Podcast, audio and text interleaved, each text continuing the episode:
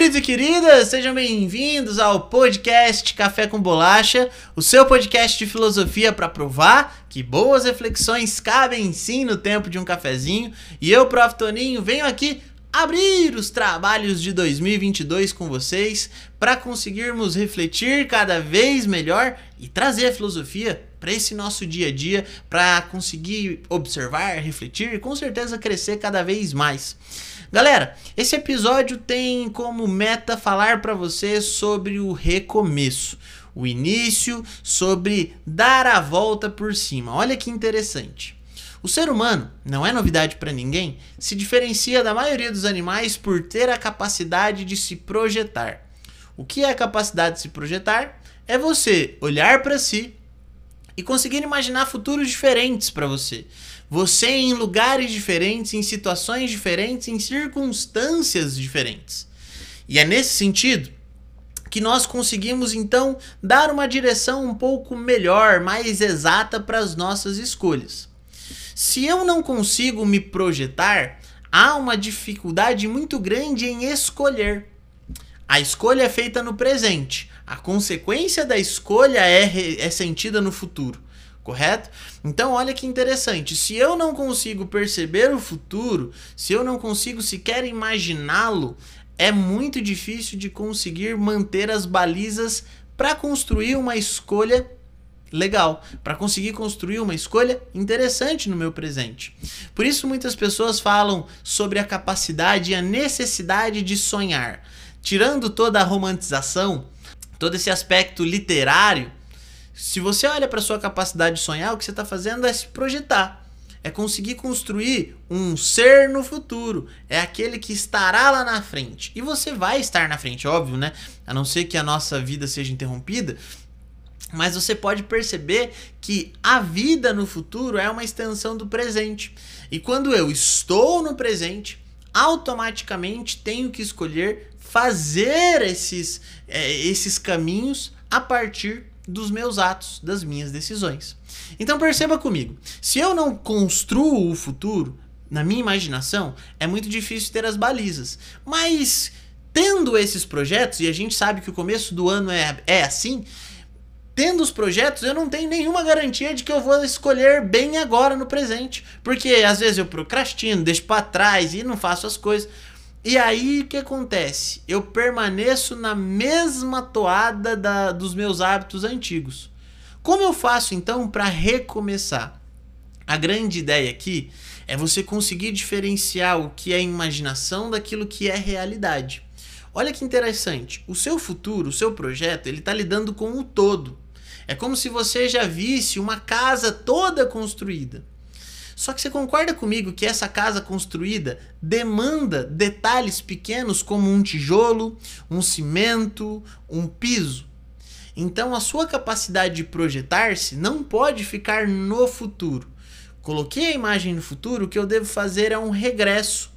Quais são as etapas que eu devo preencher durante o presente e o futuro para que lá no futuro isso que eu desejo agora se realize? Então pensa comigo. Se eu desejo construir uma casa daqui a um ano, quais são as etapas que eu tenho que fazer daqui 11 meses, 10, 6, 3 meses? Porque desse modo eu vou conseguir perceber qual é a minha ação no momento. E aí a gente entra com essas micro decisões, né? Porque acordar às 7 ou às 8 pode parecer uma decisão banal para quem não está inserido no seu objetivo. Mas se o seu objetivo, por exemplo, é correr uma meia maratona daqui a um ano, pode ser que acordar às 7 hoje seja crucial e fundamental. Seja colocar o primeiro tijolo lá na sua edificação.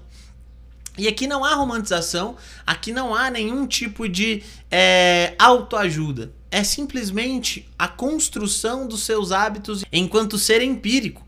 Nós só passamos a pensar em algo a partir do momento em que temos a experiência desse algo. Então, se você deseja correr 21 km, você precisa fazer com que seu corpo passe por essa experiência, correto? Então aí você tem vários profissionais da área que te ajudam a como construir uma tabela legal, como fazer um treinamento legal. E nesse instante, então, você vai se lançando as experiências de uma corrida de 21 quilômetros. Desse modo, o seu sonho futuro, o seu plano, o seu projeto só vai se realizar se você conseguir fragmentá-lo em tantas partes possíveis que seja possível construir uma parte dele hoje. Então, se não for possível construir uma parte dele hoje, uma manhã, e desse modo insistentemente eu construir até chegar no final, não vai ser possível a realização. E é aí que muitas pessoas é, tropeçam. Porque elas planejam algo, algo muito bom, que mudaria a vida delas, mas não conseguem inserir isso na rotina. Ah, eu quero fazer uma faculdade. Tá, mas e quanto você vai pagar nessa faculdade? Quanto tempo você vai se dedicar para ir até a faculdade para voltar? Quanto tempo você vai precisar estudar em casa para adquirir esse conhecimento? E assim milhares de outras coisas na nossa vida. Então fica aqui essa nossa reflexão. O seu projeto, o seu sonho é muito importante, porque é ele que dá a baliza para sua ação no presente. Porém, é na sua ação do presente que o futuro vai se construir. E ela só será possível se você fizer esse movimento de regressar. Você vai para o futuro, projeta o todo e volta desconstruindo as partes para saber o que deve ser feito em cada dia. E aí sim, dando norte à sua existência. Mas lembre-se, por mais exato, preciso e organizado que sejam todos esses seus passos, ainda há algo na vida que é aquilo que nós chamamos de imprevisto, aquilo que não está nas nossas contas, aquilo que simplesmente acontece.